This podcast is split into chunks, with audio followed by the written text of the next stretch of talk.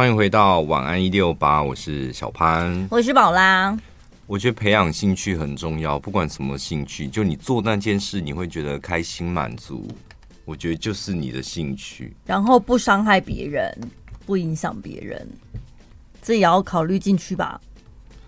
你们的兴趣会伤害别人吗？这不是天理所当然的事吗？作为生而为人最基本的一件事，有什么兴趣是会伤害到人的啊？说人家八卦，我兴趣就是说八卦，哦、言，言语霸凌。没有霸，我没有霸凌啊，我是私底下背后讲啊。这对被讲的人来说就是一种霸凌啊！你不知道是我讲的啊？你看这种狡辩态度，你是在霸凌。有些人就喜欢私底下兴趣，会吗？那打麻将呢？吵到人家睡觉？打麻将没有啊？啊，隔壁睡不着哎、欸。呃，你在不对的地方打吧，合音不好的套房 或什么，不对的时间跟不对不对的地点，它不算是算是一个兴趣的，也可以。嗯，但我觉得大陆人有一些兴趣，我看起来真的觉得有点匪夷所思。最近他们流行养芒果核，哎，芒果籽啊，我们这边应该会讲芒果籽，因为现在刚好夏天嘛，一个芒果盛产的季节。嗯那芒果籽要怎么养呢？就是你把芒果肉吃完了之后，剩下那个芒果籽不要丢。靠近芒果籽的地方不是会有很多的纤维吗？嗯，那个就是它的毛，是不是？对啊，那是芒果毛。那。我觉得你好像喜欢这个东西，蛮可爱的。那所以把它洗干净，洗干净，呃，没有你想象中那么好洗耶，因为那个纤维非常的细，所以你要用牙刷慢慢的先把那个果肉先刷干净，嗯，不然会臭掉嘛。用德国顶级 Ekman 茶树不是茶树，那个叫 大荨麻洗发精哦。先用牙刷把那个果肉先刷掉，真的刷干净了之后呢，还要把色素给刷掉，因为上面黄黄的嘛。嗯，刷一刷，它那个刷到最后会变成白色的哦，白毛，然后根根分明这样。对，然后拿去晒，正面反面都把它晒干了，彻底干燥了之后，嗯，那个芒果籽才不会坏掉，才不会长霉呀、啊。那已经干了，全部的手续做完了之后，然后就就会变成什么？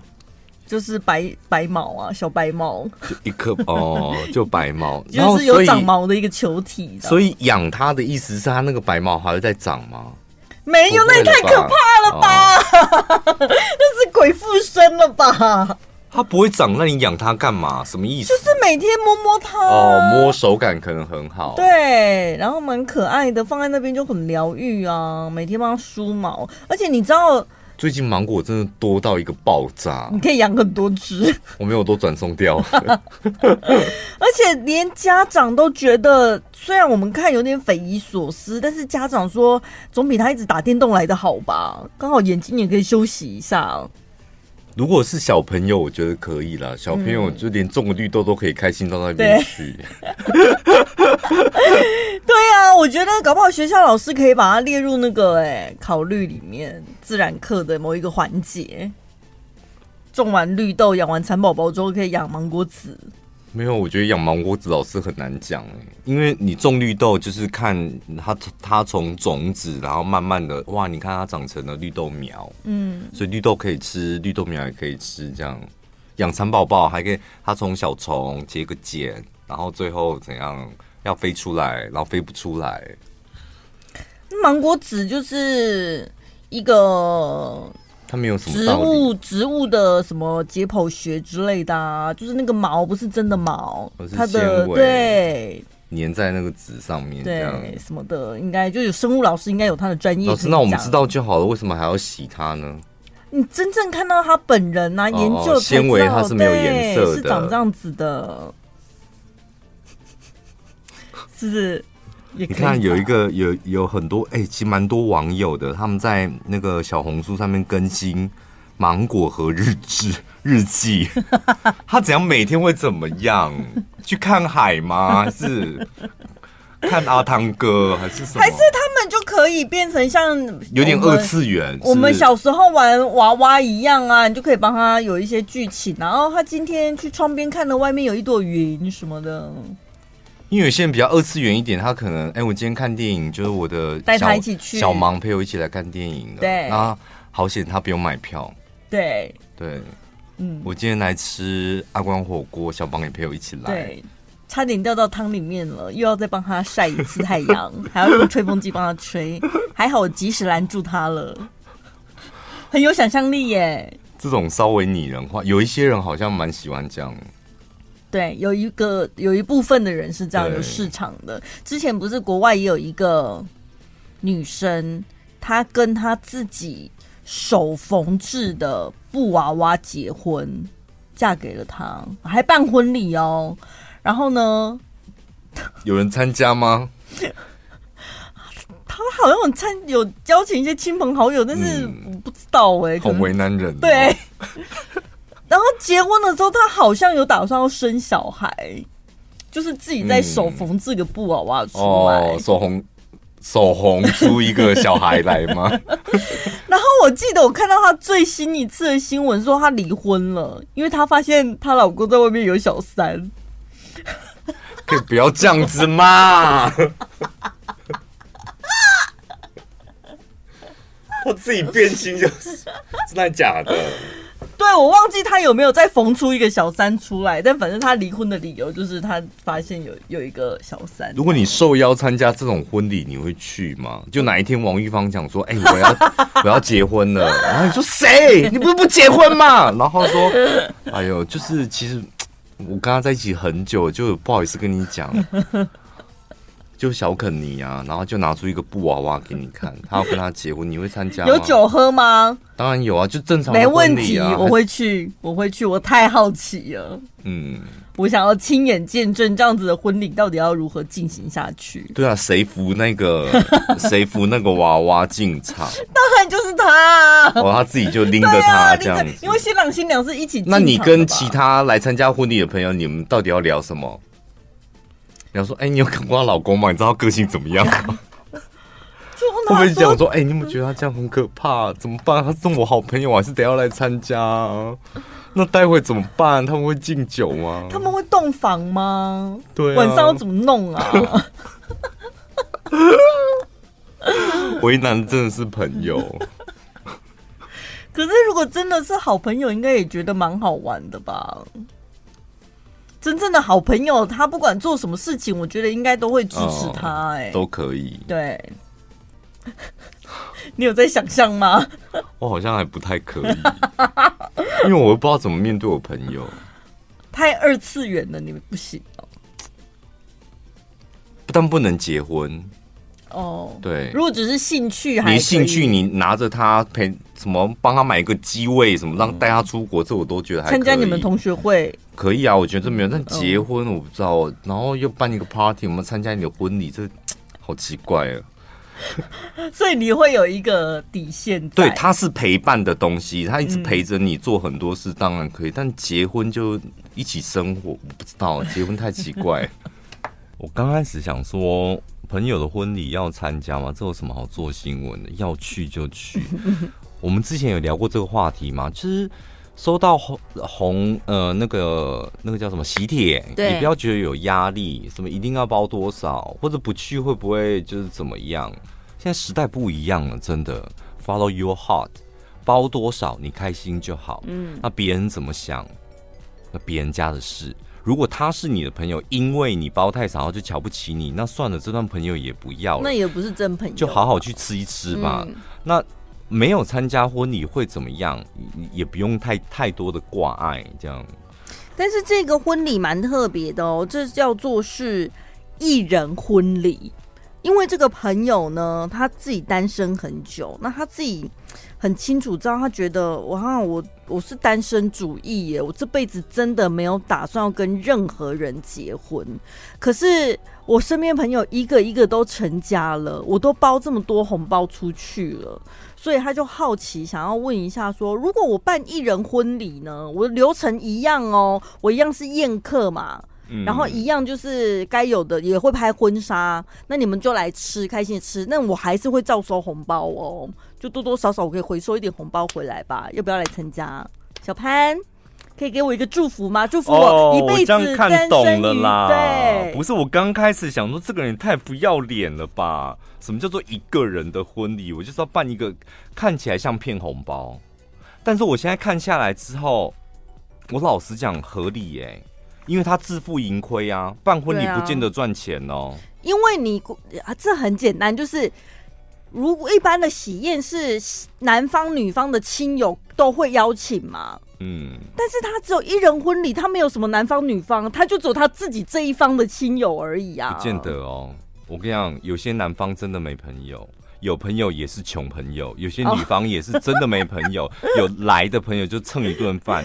那搞不好这个人他很有自信，呃，就是福伦社，然后狮子会、福清会我都参加过，我的人脉很广，而且 TA 非常精准。对，虽然我只有一个人，但是我邀请了，我搞不好还是可以办到五十桌、六十桌。然后再来是这，这是一场生意，所以你看你所有的。你你喜帖要发给谁？然后再来你的婚纱怎么拍？然后还有你的婚宴要请在哪？然后你预计你可以来几个朋友办几桌？嗯、然后流程你总要给人家有一种一个人婚礼的。感觉，然后创意，对，对，就起码来是好笑好玩，好玩，请个厉害的表演什么的。对，朋友可能来参加另外一个朋友的 party，这个 party 叫一个人的婚礼，那他们愿意付多少钱？那你可以收到多少钱？搞不好可以赚钱，这就是一个你知道提案了。我觉得还不错哎、欸，如果是我的单身朋友办这样的活动，我会蛮期待的。像你讲的，那他整个每一个桥段他要怎么安排，会有什么节目跟内容跟互动？你看网友有多无聊，网友就说想骗你红包吧，到底谁会参加？万一他之后结婚了，是不是还要再包一次？不会吧？不知道干嘛？他人家前面本来就，然后还有他还说不会参加吧，免得他真的以为自己很聪明。哎、欸，你们网友嘴巴真的很坏哎，不是嘴巴很坏，就是很没幽默感。就你们的生，我觉得这些这群网友，你们的生活是不是已经被制约住了？脑袋也被制约，就人应该怎么样？嗯，比如一个人，你应该就要。找到另一半，找到另一半，你应该要成立一个家庭，要结婚，就是你们是不是都被很多条条框框给捆绑住？制约住。一旦有人跳脱了，我一个人办一场婚礼不可以吗？啊，不可以，当然不可以啊！自以为聪明，想骗红包是不是？不好意思，人家前面本来就有讲了，他就是想要看多多少少回收一点，不就开诚布公了吗？一个人结婚是骗红包，那两个人呢？结婚又离婚，那是不是诈欺？对呀、啊，那结婚又离婚，你难道你第二次你不去吗？第二次你就不包了吗？意思一样啊。而且他开宗明义的讲，我过去包了不少红包，而且人家单身，他也给人家给了很多身旁的朋友祝福，祝福除了心理上的祝福，还有物质上实质的红包。我觉得他以他这种个性，他应该包出去的红包会蛮大方的。你办办看呐、啊，你办办看我一个人的婚礼啊！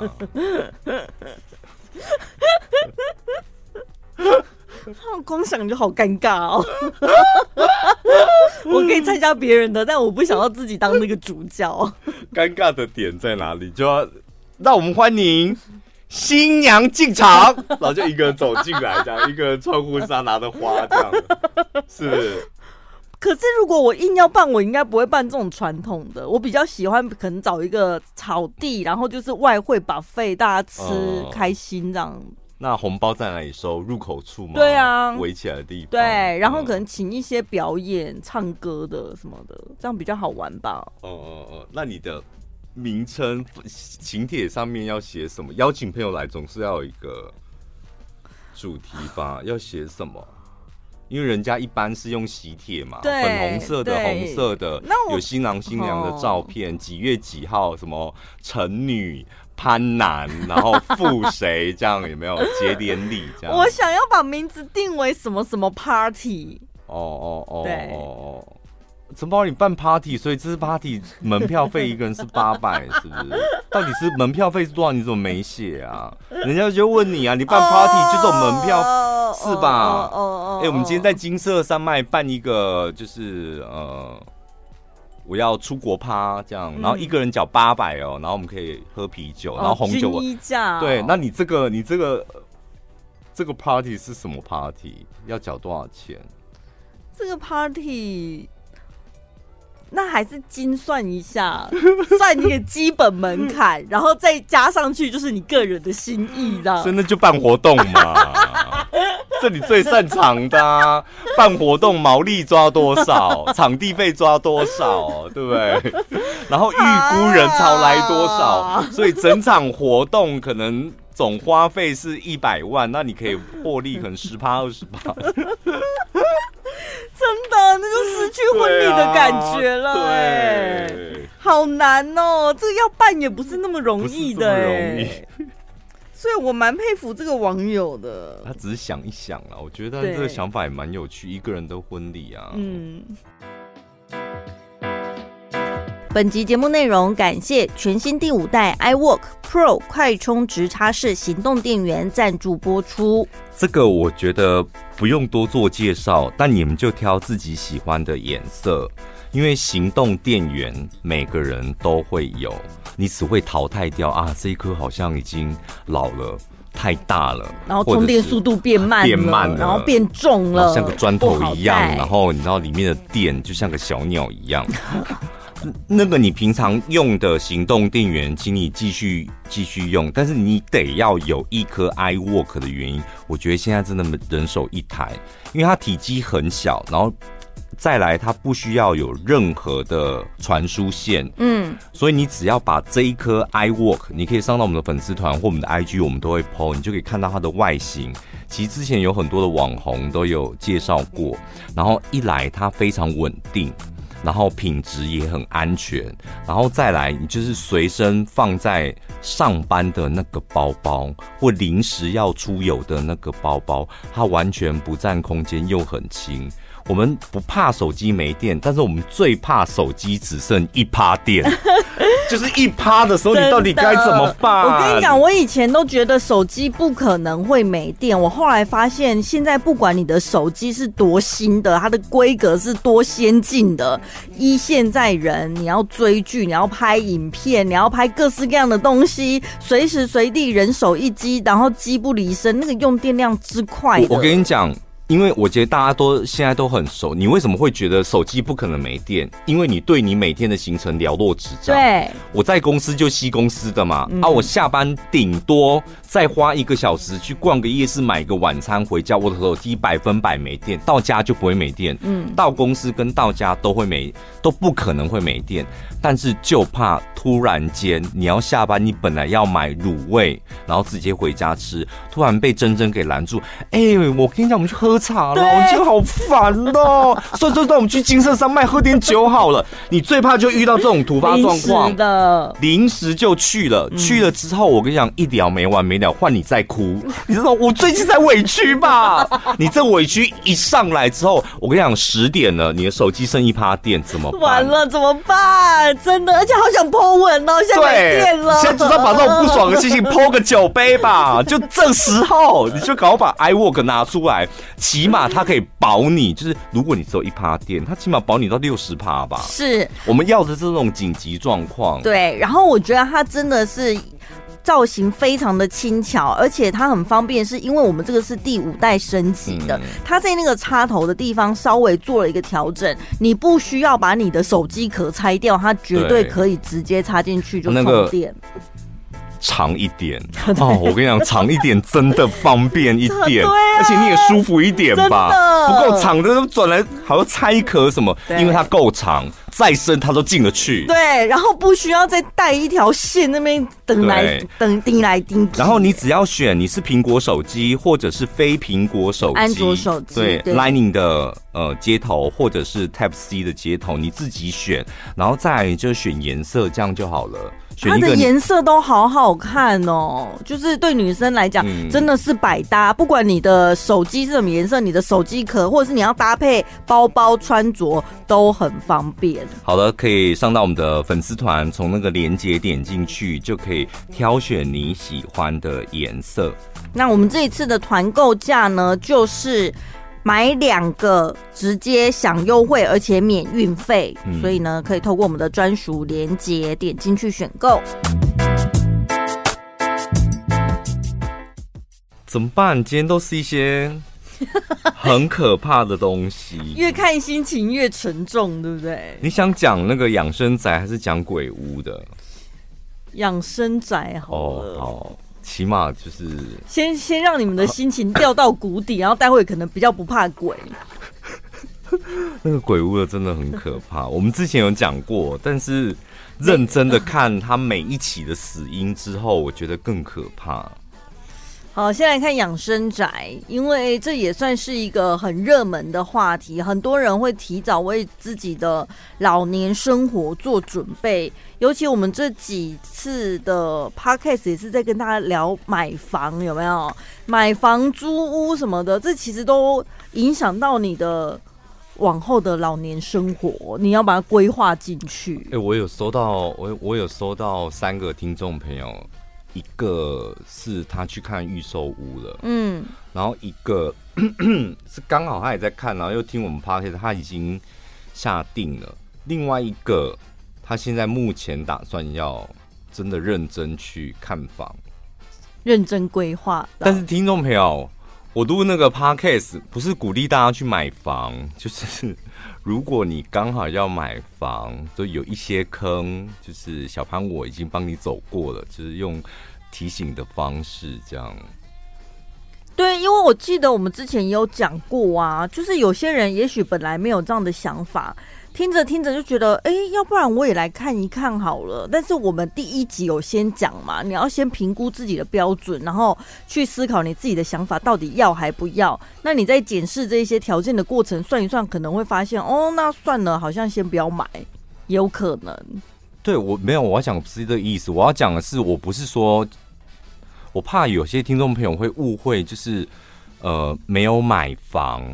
就是感觉好像人生缺了点什么，就因为有一个听众朋友他已经看了，他他已经看了三间预售屋了，然后就是请问了我一些问题，然后我就回答他这样，然后我说我还要提醒你，你从头到尾就是保持着一个我没买到房我也不会死，即使你现在已经在看房了，你也要有那种心态，你才不会。价格喊不成，你又有得失心；然后被中介骗了，你又有得失心；然后买不起，你又有得失心。那你何必过这种苦日子？因为要看房，何必没买背到房？背房贷压力大也就算，你连背都没背，你就是一直打击自己。所以从头到尾都得要抱持这种，因为真的没有买到不会死。可是因为你前面都讲的很绝对啊，就是好像一定得要非买不可。像有几个听众朋友问你，就是说他现在有一点钱，他是不是呃要买房，要买呃套房？对，或者是要买什么？嗯呃，两房，两房你有什么建议或干嘛？反正就是大部分这方面的问题，你都会评估完了之后，就是建议大家还是买起来。因为他已经要买啦、啊，他已经要买套房，或是他他已经要买了，这种我就会告诉他你要买哪一种标的。但你还没有能力买，或还不知道，这个没有办法帮你做决定。我不会很直接的讲，所以我从头到尾讲的都是你已经准备要买了，可能准备功课是什么这样。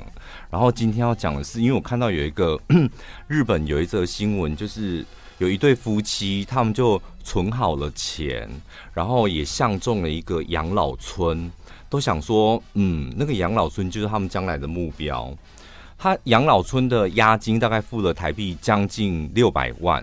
然后，因为养老村里面有相对的安全设施，然后友善设施，然后还有含三餐，他们觉得那个餐食非常不错，所以他们退休了就把退休金砸进去六百万嘛，然后每个月可能还要再缴个两万多块，嗯，类似像月租费、房租，然后再加餐食，他们刚开始进去，他们觉得很不错，环境是自己喜欢的，餐食也不错。然后突然间，就是原本经营的那一间公司可能财务出了问题，所以把整个养老村卖给了另外一个财团。然后他的押金没有变，他他他的权利也没有变，但变在哪里？变在他的三餐变成微波食品。然后那一对日本夫妻，他们就非常的。沮丧，就想说为什么我就是想要来享清福的，没有后顾之忧的享清福，结果我现在的晚年生活变成微波食品，所以就时间一到，就会有人送微波食品到我们家去。所以以前是。真人煮好的，对，他们可能有个老人食堂，这样可以让你挑。哦、去餐厅里面有点像自助餐这样子，然后你还可以看到今天菜色是什么。但现在是没有那个食堂，然后送微波食品，该不会还是没加热的微波食品？有啦，有帮他加热。我我跟你讲，然后我就看了那则新闻，我印象最深刻是那个押金。就像你租房子，你要有押金嘛？嗯，养老村的押金六百万，然后每个月再付台币将近两万四，然后我就上网搜了一下，我想说，那台湾的养老宅也是这个行情吗？没有，台湾更贵，比日本贵。所以我跟你讲，如果你要退休，可能要选泰国或日本哦。真的假的？台湾十大养老宅，就北中南都有。北部大部分在林口、三芝，就是那些比较清幽的地方。嗯，风很大，空气咸咸的地方，淡水也有。然后台中有两个，中部有两个。先来看这个，中部西湖度假村有一个圣恩西湖养生园区。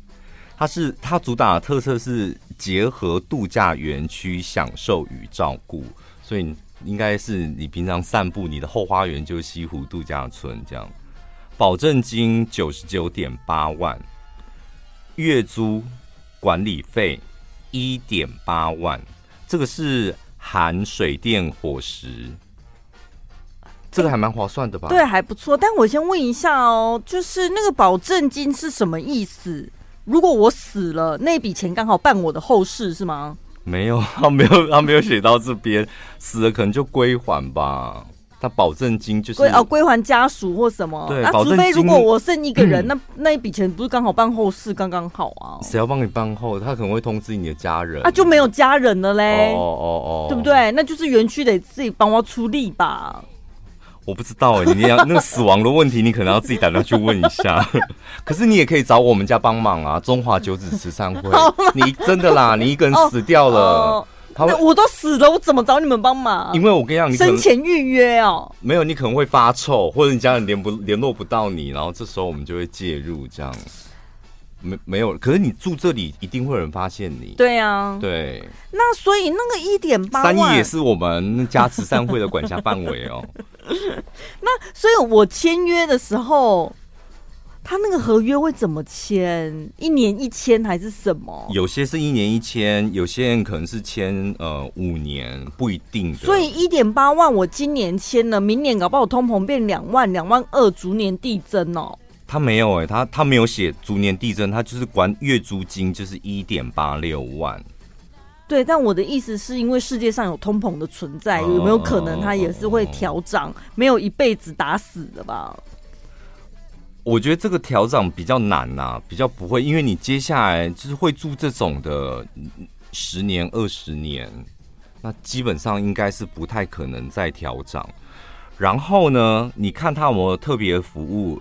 温泉没有，医疗没有，护理之家没有，地点苗栗三义，空气品质佳，湿气普通。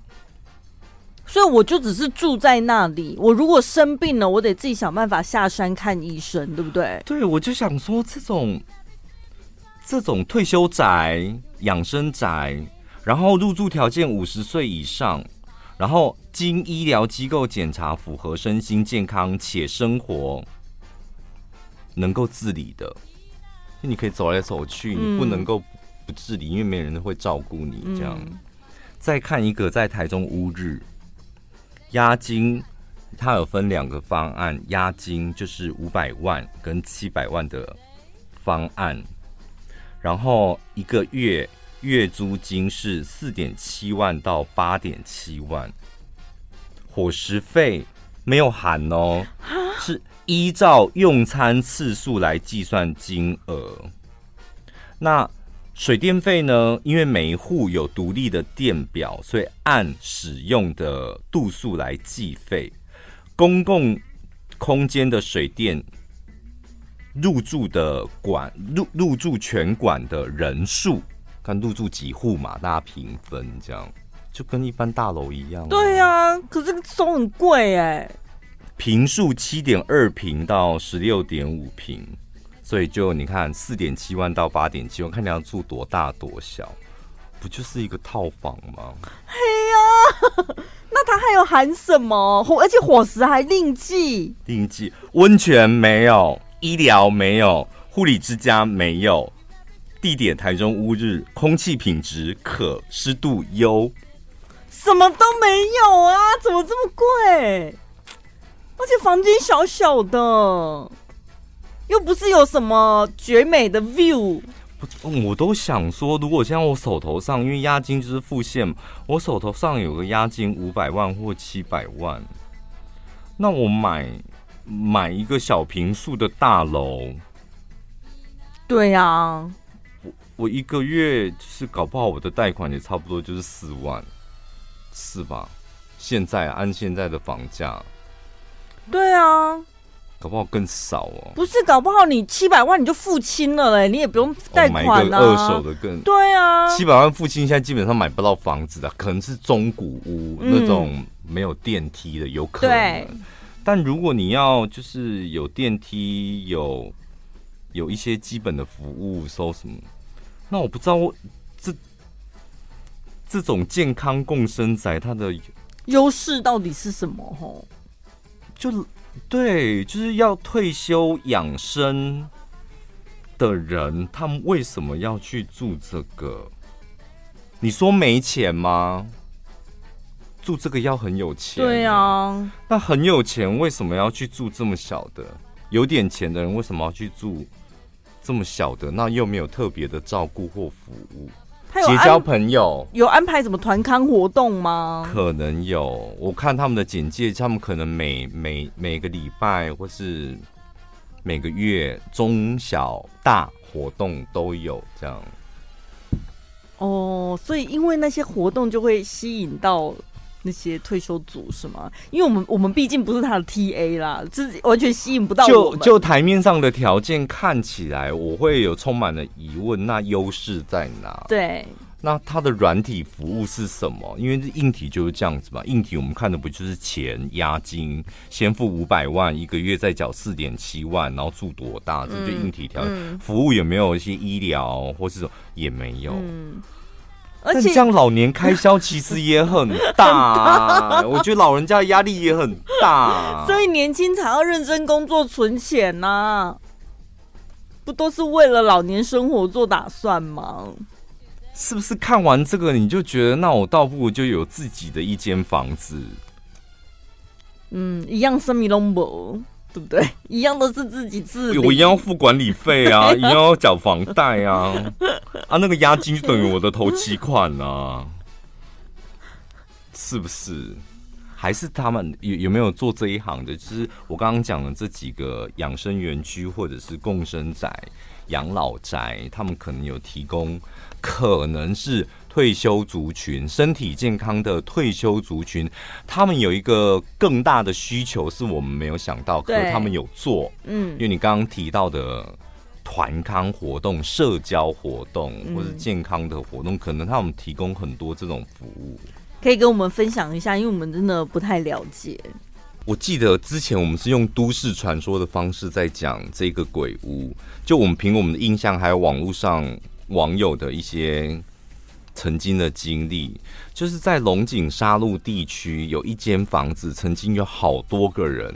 连续在里面上吊自杀，嗯，然后因为前几天有个听众朋友 take 我们，然后我就看到了啊，我头皮都发麻。那个那一那一篇报道文章里面，他很清楚的交代，就是那一间房子，他从头到尾有六个人，就真的在那边，因为那个房子被抓交替，然后基本上都是上吊自杀，嗯。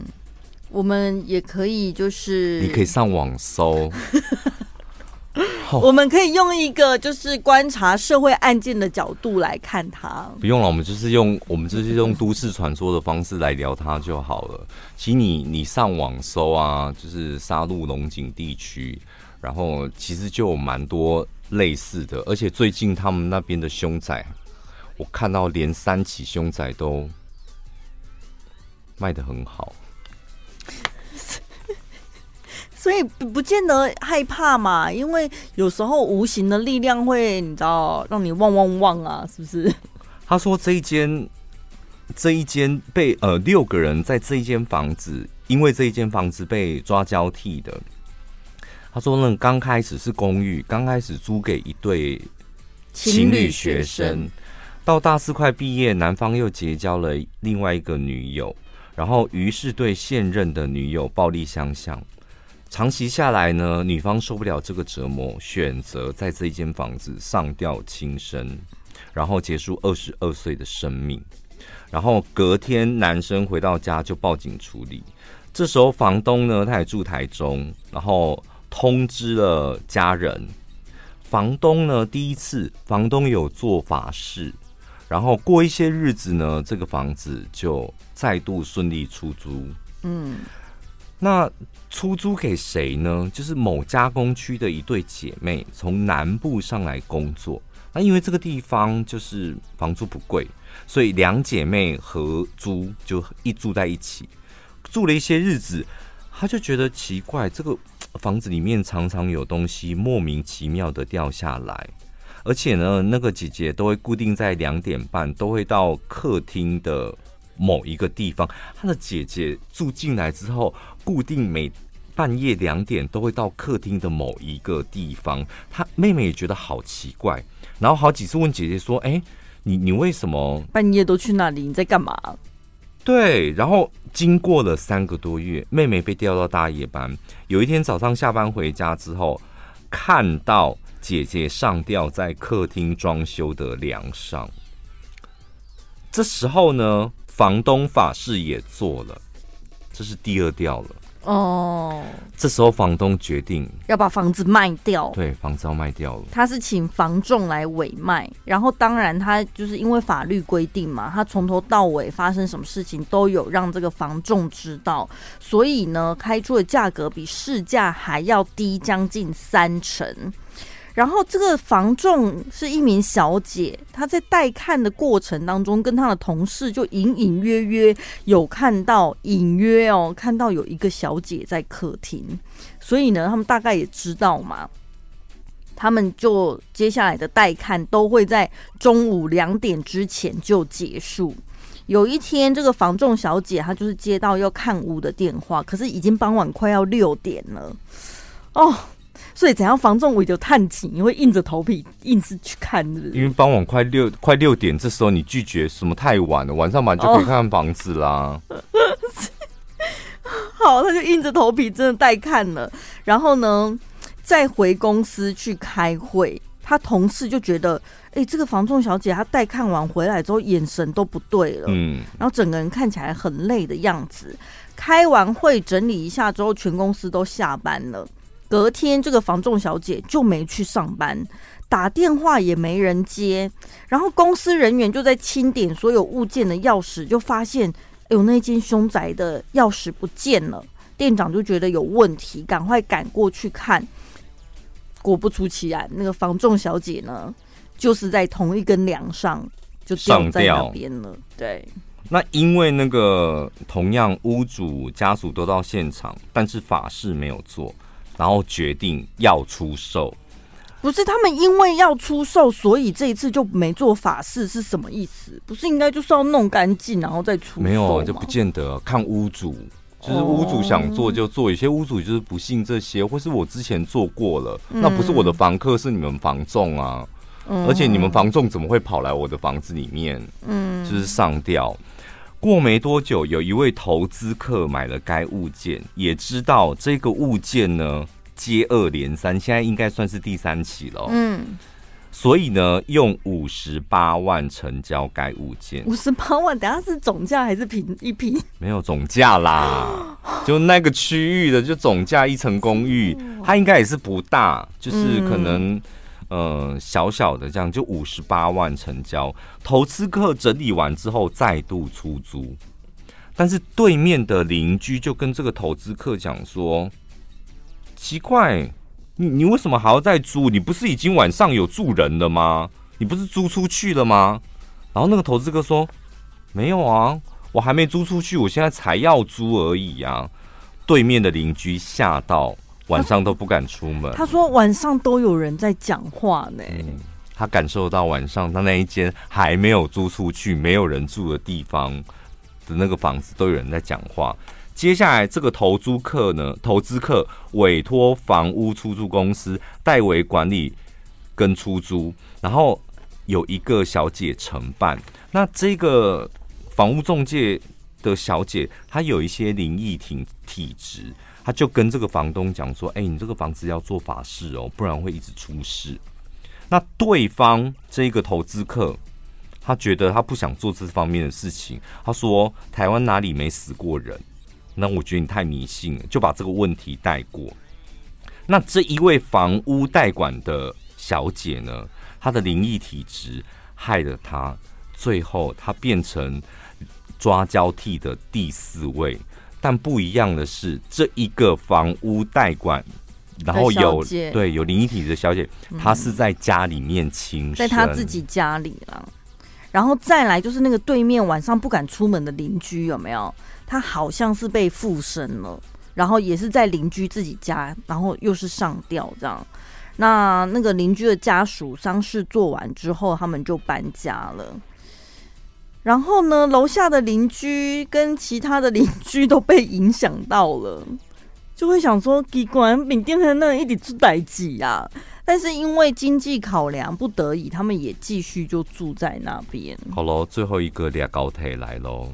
房屋代管的公司呢，跟这一名投资客解除代管就帮忙租的契约，所以房东呢，他就想说啊，房屋代管不做，那我就自己来做。就没想到这个房子就也让他租出去了。第六个承租人是一个单亲母亲，刚刚离婚，经济状况也不太好，所以就租下来。那房东是北部人。然后这个房客呢，都是用汇款的。八个月，经过八个月，房东奇怪啊，之前都顺顺的，为什么这个月过了二十天，房租还没有汇进来？然后打电话也没人接，特意南下看，门一开就闻到浓浓的尸臭味。报警之后呢，因为单亲也没有家人，然后处理完善事，也联系了。特殊清洁公司来处理，嗯，然后特殊清洁公司在处理的过程当中，因为已经超过三点过后，然后连这种特殊清洁公司，他们说他们在处理进屋内，他们都感觉非常的不舒服。最后，房东下定决心，不想要再出租害人，租一个房子真的害了好多人，所以呢，该物件从此之后大门深锁。只剩下那一栋房子二楼还有个住户，那二楼那个住户因为就经济的关系，他没有搬走，就是一个公寓二楼。所以一切的缘起就是那一对情侣，哎，那女生怎么很凶哦？很凶，嗯，我刚刚真的是一边讲一边觉得，哎呦，都可以拍成一部电影。可以呀、啊，一定的，搞不好有很多制片啊，已经着手的。那所以那个地方就接下来只能等卡掉，是吧？还买地？不知道哎、欸，可能真的像你，而且重点是它也不是那种透天，你知道？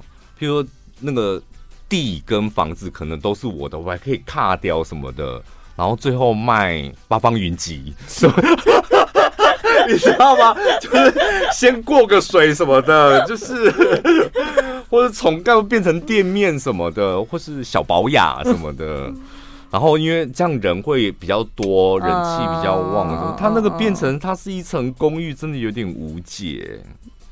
是就像你讲，现在里面还有一个住户，就是可能要先等那个住户离开，离开之后才有办法处理吧。也没办法处理啊，因为那个一层一层的每一个人的所有产权什么也太复杂了。是一个人住在那里，不会很害怕吗？没有我。我跟你讲，再怎么怕都没有穷鬼可怕，是吧？你你从那几前面那几个看下来，就是有一些真的就是我们一般人认为的社会比较底层的人，经济条件比较不好的人，所以他们希望在那个租房上面便宜就好。那我也知道曾经有鬼啊，但是就是便宜就好。可是，所以你这样经济。不是精神压力就会很大，啊，就又经济压力，然后又精神压力，所以最狼都一点也出代志呀。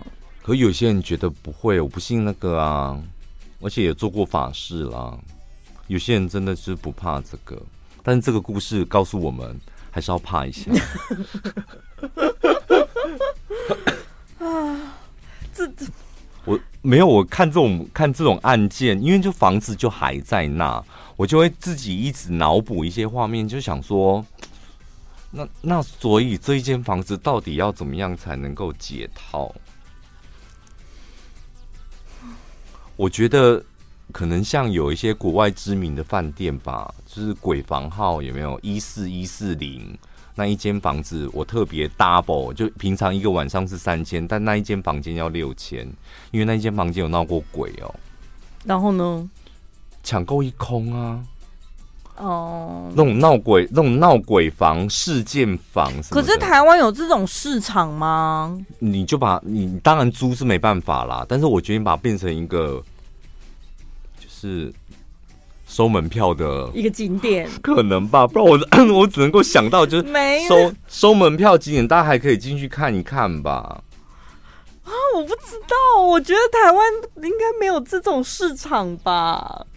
是吗？收门票不行，一个真正有鬼的鬼屋这样哦。没有鬼，从头到尾没人看到鬼啊！他有，他不是说带看的时候隐约有看到，隐约那是他一个人一面说死而已啊。只是这是一个比比较凶的凶宅。嗯嗯，哎呦，好毛！对呀，这才是真正的快充体验。全新第五代 iWork Pro 快充直插式行动电源。体积小不占空间，智能温控芯片，高效率输出，还能同时充电。不管是商务工作还是外出小旅行，数位显示随时掌控剩余电量。即日起到八月十号，点选节目资讯栏专属连结，一次订购两颗行动电源，享有团购优惠，再免运费。